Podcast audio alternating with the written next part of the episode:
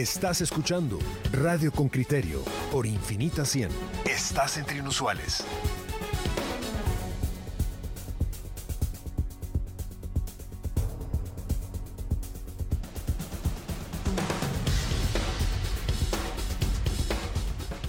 Estamos de vuelta y dejen que le presente a Pedro y a Juan Luis. Em, una, una, nota que nace directamente de esa conferencia de prensa que dio el fiscal Juan Francisco Sandoval antes de salir del país. Ustedes notaron cómo él empieza a revelar ciertos casos que han sido truncados o ciertos casos que ni siquiera llegaron a formarse como una causa en el Ministerio Público, sino más bien indicios que él recibía y que según lo dijo en la conferencia de prensa tenían dificultad para investigar. Uno de esos indicios em, fue la mención de la visitante de unos, la visita de unos ciudadanos de nacionalidad rusa y el fiscal eh, dijo claramente que llevan dinero efectivo hacia la residencia del presidente. Imposibilidad para seguir esa pista, pero necesidad de averiguarla. Más o menos de esta manera lo dijo. Eh, nos hemos dedicado a investigar y a seguir la pista de varias de las declaraciones de Juan Francisco Sandoval y esa fue una de ellas. Em, ¿Qué les puedo contar? En efecto, hay la visita de un grupo de ciudadanos europeos, dice el ministro de Economía Antonio Maluf y el comisionado para la competitividad Rolando Pais. Hacen el énfasis eh, europeos. En realidad em, son de nacionalidad o de origen ruso, pero entiendo pueden estar radicados en Suiza esa delegación, una fuente le confiesa con criterio, en efecto vino un grupo, Antonio Maluf los atendió, viajó a Petén con ellos y el ministro lo confirma. No tienen nada, absolutamente nada que ver con las vacunas. Fuimos y viajamos hacia Petén y me explica que fueron hacia ese destino para enamorarlo de, los lugares que tiene eh, Guatemala para conquistar a sus inversionistas. Hay un problema en, al reportear esta, nota y es que tanto el ministro, de Economía como el comisionado para la competitividad se reservan la identidad de los visitantes, asimismo de la empresa y de la misma manera de los intereses de inversión de estos visitantes. No se puede conocer quiénes son, eh, de qué empresa provienen y cuáles son sus intereses en su visita a Guatemala. Pero son estas mismas personas quienes visitan al presidente de la República. Sí. Muy bien. Eh, oyentes con criterio, la nota ya se encuentra en la página web de Diario de, de, Con Criterio. Ay, Dios mío. ahorita hice un, un, lapsus. Un lapsus como de 20 años atrás en, en, mi vida. Oyentes, les vamos a presentar esa nota y vamos a conversar a partir de este momento con don Luis Alberto Padilla, es embajador de Guatemala en Rusia. Gracias, señor embajador. Gracias por acompañarnos hoy en Radio Con Criterio. muy buenos días, eh, Juan Luis. Y eh, mucho gusto también para mí. Eh, embajador, usted conoce Rusia y conoce la forma en que en, que en general se hacen negocios allá. Eh, ¿Cómo diría usted que es el entorno empresarial ruso y estas avanzadas suyas en otros países en busca de invertir? Bueno, mire, el entorno empresarial ruso es muy parecido al de aquí. Yo les diría que casi idéntico. ¿En qué sentido? Cuéntenos, eh, eh, ¿por qué lo compararía? Eh, porque, ¿Y por qué le mueve tanto a risa, embajador? Porque obviamente la diferencia que hay entre un país y otro es monumental, ¿no? Entonces estaba viendo aquí la, intercambio comercial, los datos, en donde para variar también tenemos, tenemos déficit comercial, pero los datos son ridículos en cuanto a la cantidad de cosas que, que Guatemala exporta eh, a, Rusia y lo que ellos nos mandan, pero también tenemos déficit con los rusos, así como con los Estados Unidos, exceptuando con nuestros buenos socios comerciales como son los centroamericanos, El Salvador, etcétera. Entonces a uno lo que le da risa es, bueno, en cierta forma, que, que, ¿cómo es posible que, con un país con el que prácticamente no hay relación, no hay relación eh, comercial, ni de inversiones, ni de nada, eh, em, pues se haya eh, llevado a cabo este asunto del negocio de las vacunas, ¿no? Eh, ese es el punto. porque la atmósfera, digamos, la atmósfera de, negocios que prevalece en, Rusia desde que, bueno, yo diría, esto comenzó a ser cooptado, llamémoslo así, por una mafia criminal en Rusia muy parecida a la que existe aquí en Guatemala, eh, desde el periodo de Yeltsin en los años 90, cuando prácticamente privatizaron todos los rusos. La gran diferencia es que a partir de lo con Guatemala, a partir de los años, eh, no, eh, perdón, de principios de siglo, con la llegada al poder de Putin, ante quien yo fui embajador durante dos años y conocí al canciller Lavrov y a esta gente, por supuesto. Eh, la gran diferencia es que, es que en Rusia lo que existe es un capitalismo de Estado.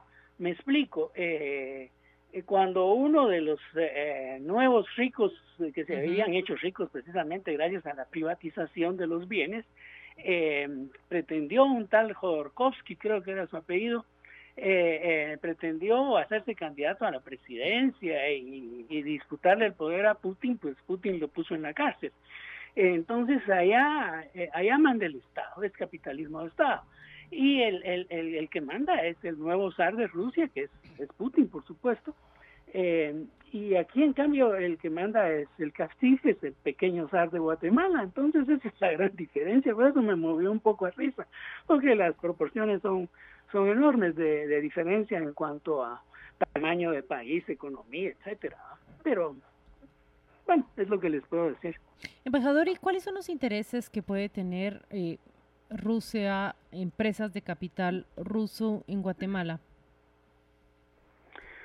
Bueno, mire, es que están escondidas, están escondidas, porque como le digo esto, yo tengo aquí los datos del Ministerio de Economía y entonces veo, por ejemplo, los productos de exportación de, de, Rusia, de Guatemala a Rusia son tabaco en ramos sin elaborar, banano, café, y, en proporciones grandes, en, cantidades en millones muy bajas, por supuesto, de 29 millones en el año 2010, 38 millones en el año 2011, 14 millones en el año 2012, las exportaciones, me refiero a ellas. Pero, embajador, ¿les interesa mucho también nuestras materias primas, nuestros minerales, como por ejemplo el níquel. Eh, y lo que entendemos es que están interesados en seguir haciendo exploración minera y, por supuesto, obtener esos yacimientos guatemaltecos. Tienes razón, Juan Luis, a eso iba justamente. Yo creo que eso está escondido, porque si vemos las, las eh, importaciones de Rusia, que se dio 71 millones, 80 millones, eh, tampoco nos vamos a meter a, decir exactamente qué dice el Banco de Guatemala, que son muy pequeñas, pero las importaciones, perdón, las inversiones fuertes de Rusia están justamente en la minería y están en el níquel y están en la antigua Exmival, que ahora tiene otro nombre, eh, en, a orillas del lago de Izabal, todos lo sabemos, pero están disfrazadas porque no es inversión em, rusa eh, directa, sino que es eh, a través de una compañía eh, radicada en Suiza y muy probablemente los, los rusos que, que hicieron la negociación con Guatemala eh, tienen la nacionalidad suiza o vayan ustedes a saber, pero ¿Por qué se oculta? ¿Por qué ese producto, por qué ese, ese, ese aparente prurito embajador por, por, ocultar el origen ruso y, y, plantearlo más como europeo. Quizá, como dice usted, sean personas que, habiendo hecho fortuna gigantesca en, esa, en ese capitalismo de Estado en, en Rusia, que no es muy distinto tampoco al capitalismo de Estado que enriquece, por ejemplo, al presidente del Congreso aquí en Guatemala, o al señor al que le regalaron el Insibume durante este periodo, al diputado al que se lo regalaron. Eh, ¿por, qué, ¿Por qué se radican en Suiza, por ejemplo, colocan ahí sus fortunas y luego salen a los países con, a otros países con esa nacionalidad? ¿Por qué tanto sigilo en torno a? ¿Es que, es que trae, digamos, mala fama o, o les genera, digamos, desgaste de imagen la nacionalidad rusa? Mire, sí, efectivamente, lo que ocurre es que es que eh, Rusia no, y sí hay una gran diferencia entre el capitalismo de Estado tal y como lo podemos entender para países como Rusia o como China, por ejemplo, o como Vietnam, en fin, esos países de capitalismo de Estado, porque el, Estado manda, manda sobre el sector privado. Eh, se dan cuenta, eh, quien toma las decisiones respecto a Huawei Tiene razón, embajador, es distinto el concepto que usted está diciendo al, al concepto de, de expolio o saqueo del que hablo yo, sí. Aquí quien toma las decisiones es el CACIF, no es el gobierno. Les dejarán pequeños negocios como el asunto de las vacunas, que no es tan pequeño porque son 80 millones, entonces eso no es pequeño, ¿verdad? Eh, los que prácticamente han desaparecido del erario nacional y las comisiones que salieron de ese negocio deben ser millonarios también. 80 millones de dólares, ¿no? Entonces, eh, sí es, es, terrible. Ahora, el sigilo, ¿por qué el sigilo? Evidentemente porque los rusos, eh, en ese sentido, en el sentido, digamos, que es una mafia, una mafia corporativa, ¿verdad? Pero que en última instancia es el zar Putin el que manda sobre ella. Aquí no, aquí no hay ningún zar presidente que mande sobre el casino. Entonces está claro que hay una enorme diferencia. Y el sigilo es precisamente por eso, porque eh, embajador, ha mentado usted que aquí manda el CACIF. Cuando usted estaba de embajador en, en Rusia, eh, ¿interpretaba los, los deseos del CACIF o del gobierno? Porque pareciera ser que, que, el CACIF, según usted ha insistido como tres o cuatro veces, es el que dirige todo. Pero usted fue embajador de un gobierno, supongo yo que habría intereses empresariales más amplios que los del CACIF. Qué buena pregunta, Pedro. Justamente, sí pero al gobierno le importaba un comino la relación comercial con Rusia. A quienes les interesaba eran los azucareros, ¿no? Y cuando se contactaron conmigo, todo era porque había un problema del de su mercado del azúcar, claro. El sistema general de preferencias por cuestión de aranceles al azúcar. Eh, lo que estoy viendo en los últimos datos es que prácticamente se cayó las exportaciones, se cayeron las exportaciones de azúcar a Rusia. Es decir, eh, la relación, me, interesa esto porque la relación de Guatemala y Rusia, estuve ojeando ayer, ¿verdad? Lo, poco que pude hacer, es arranca justamente con ese interés en el mercado del azúcar, pero ahora está completamente descuidado, nos dice usted. Perdido. No sé qué, mire, no sé qué pasará, porque yo, soy, yo estoy jubilado, jubilado de la Cancillería, entonces no tengo idea qué pudo haber pasado en ese, ese lapso, ¿verdad? Pero eh, indudablemente los rusos deben haber tenido mejores clientes comerciales eh, respecto al azúcar, ¿verdad? De, de, donde sea que la que la importen, porque si importa de, de Tailandia o qué sé yo, por intereses políticos pueden haber eh, cambiado esa, De proveedor de azúcar, sí. De proveedor, eso es todo. Eh, pero pero el, el, el asunto importante que hay que tener claro es que a nivel político, a nivel político, la relación con Rusia pues prácticamente tampoco tiene importancia. Por eso es tan raro este negocio. ¿Por qué fueron a Rusia? Si o sea, tiene importancia en materia de hay, hay explicaciones geopolíticas, embajador, de por qué se fueron a Rusia.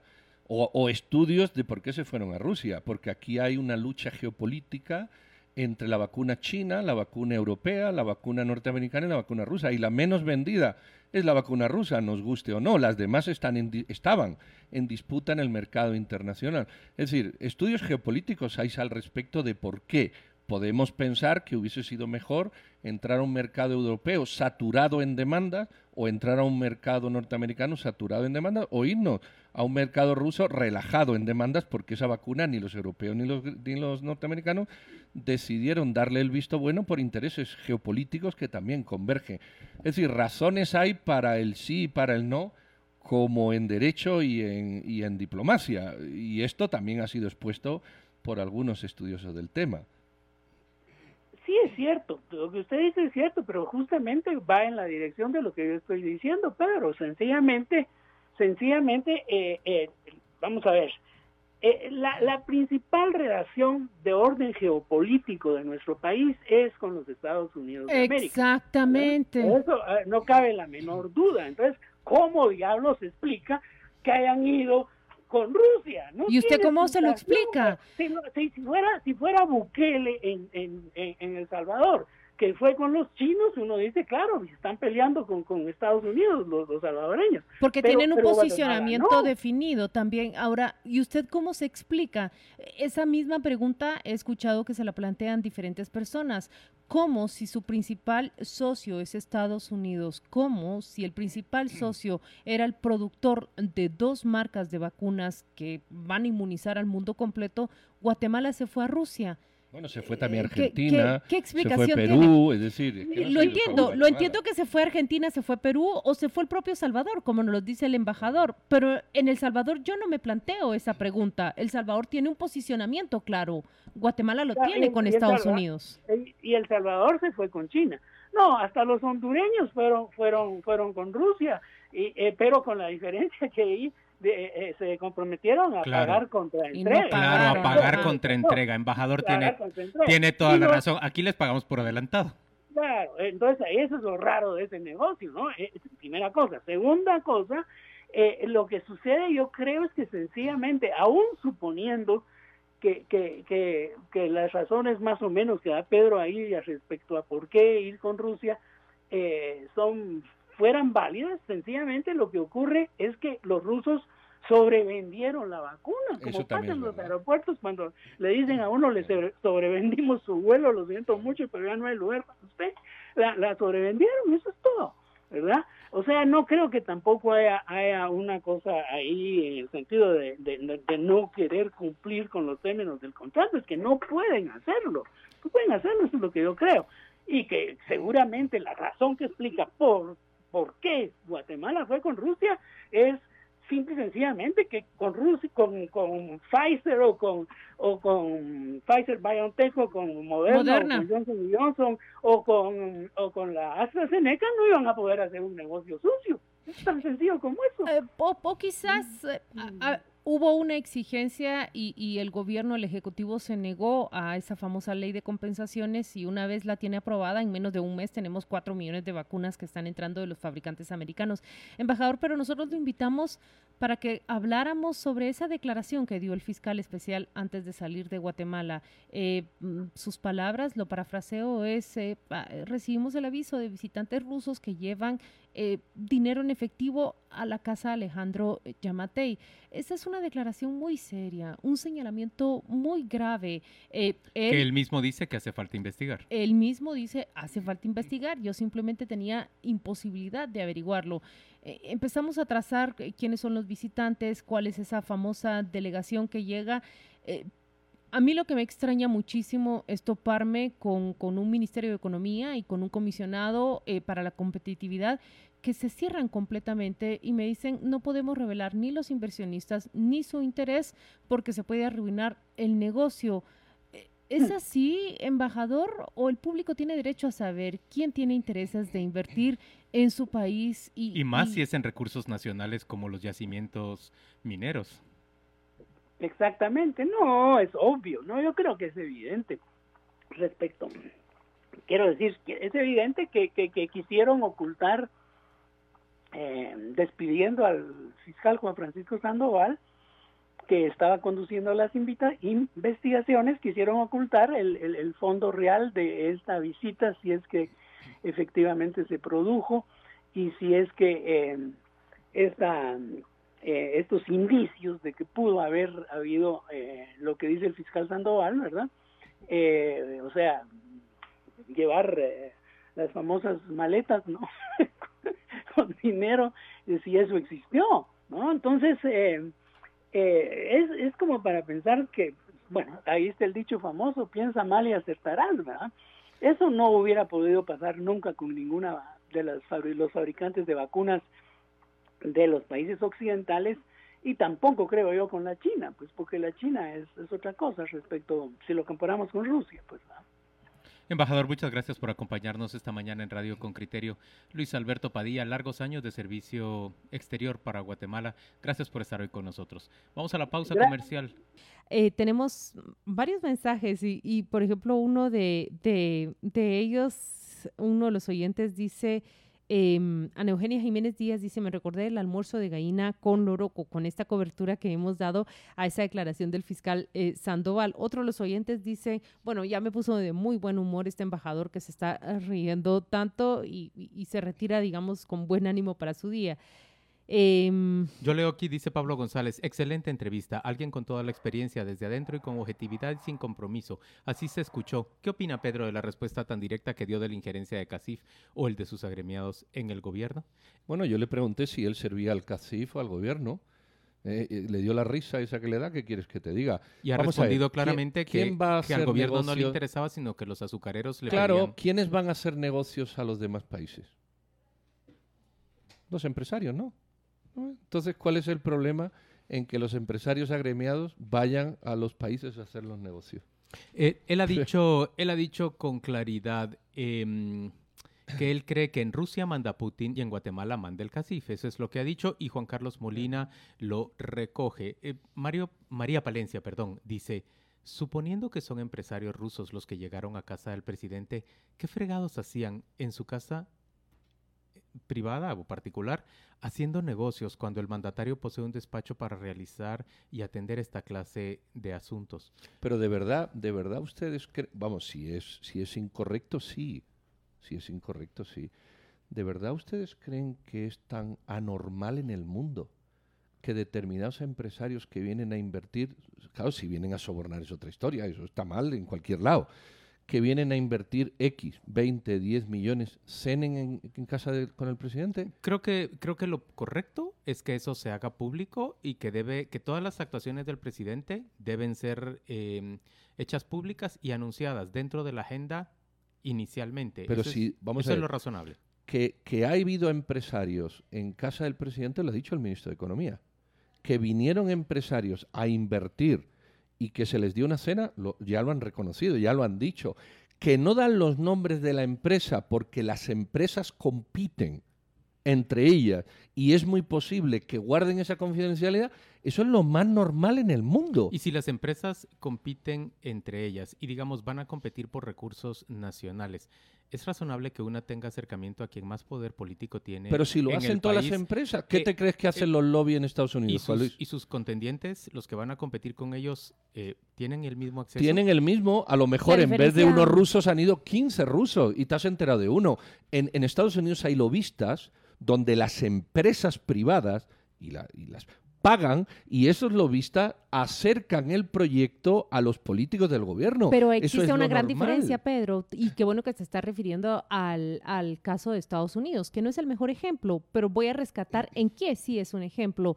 Todo el lobbying que se genera con un funcionario queda registrado y luego es hecho público. el, ciudadano estadounidense tiene el derecho a saber si se sentó el relacionista público, el abogado, el CEO, el presidente o el vicepresidente de XY o determinada empresa con el congresista, con el senador o con el propio presidente. Esa es la gran diferencia. Claro, pero eso eh, ocurre en Estados Unidos. debe saberlo. Porque hay una ley al respecto que dice que todos los lobistas tienen que registrar pero en el mundo es normal, es que es de una normalidad brutal. Claro, como que quienes desean invertir un montón de dinero tengan acercamientos. Ahora, si esos acercamientos son incorrectos o son para pagar, eso es otra historia, pero eso hay que mostrarlo.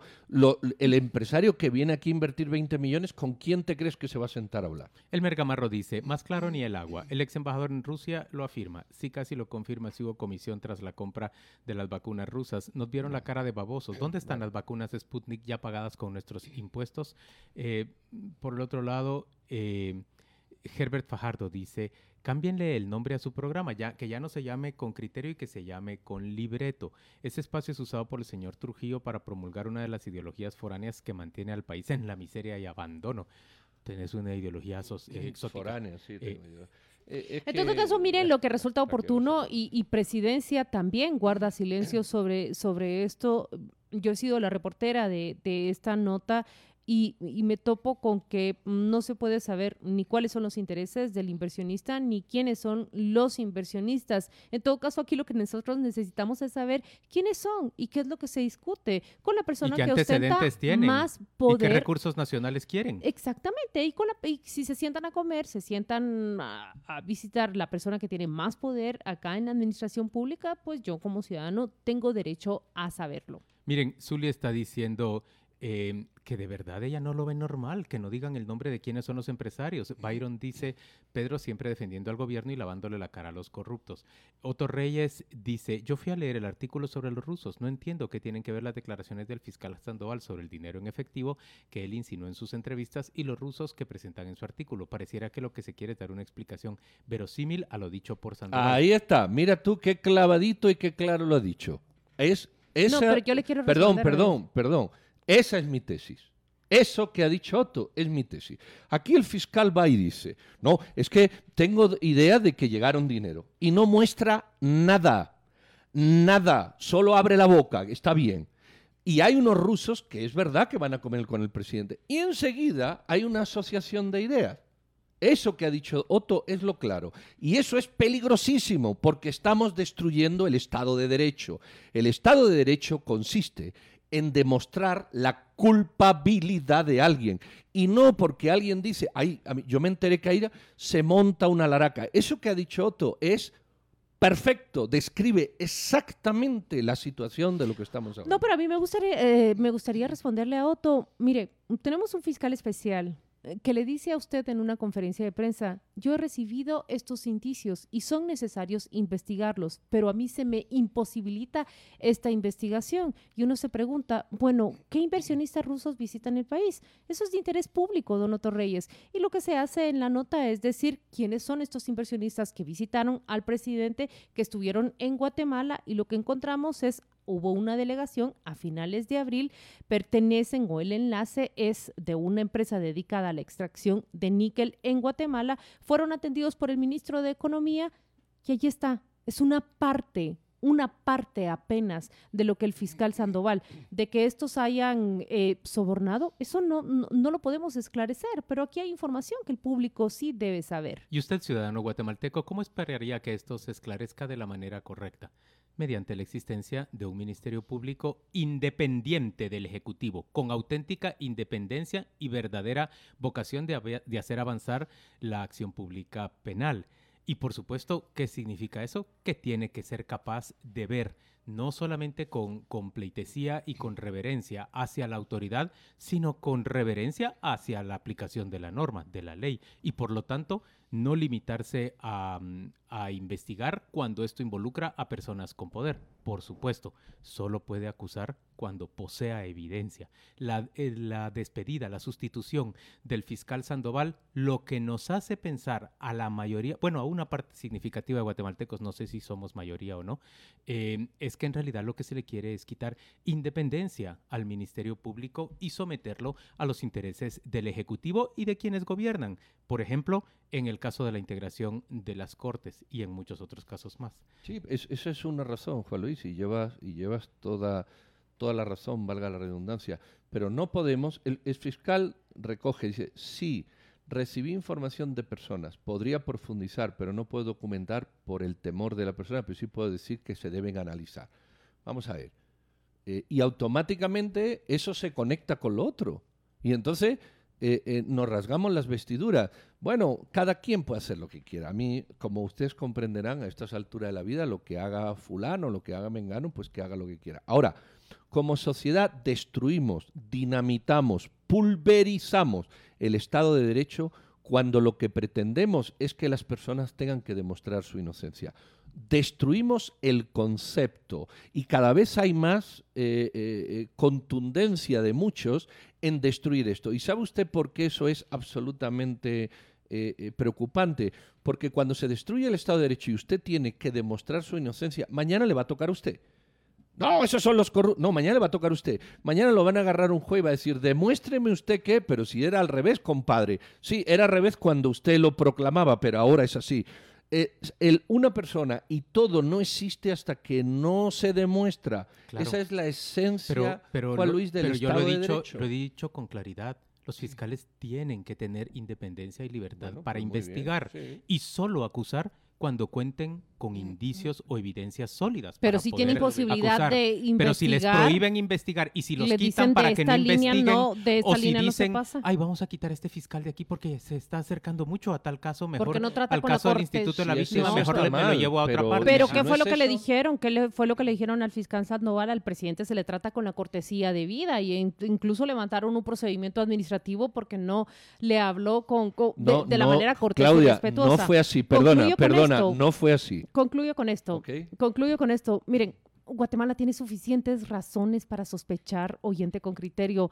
Hace apenas un mes nosotros revelábamos esos correos electrónicos que se intercambiaron entre los, los inversionistas españoles que vinieron a robarse el negocio de TCQ. Claramente dicen en los correos electrónicos cómo exigieron 30 millones en sobornos, cómo debían entregarse. Entonces, con esto de antecedente, Guatemala debería de cambiar muchas normas para evitar siquiera una acusación sin fundamento. Yo sería la primera interesada en que no exista una acusación sin fundamento, pero también para que el público mediante reglas claras y concretas no le quede la menor duda.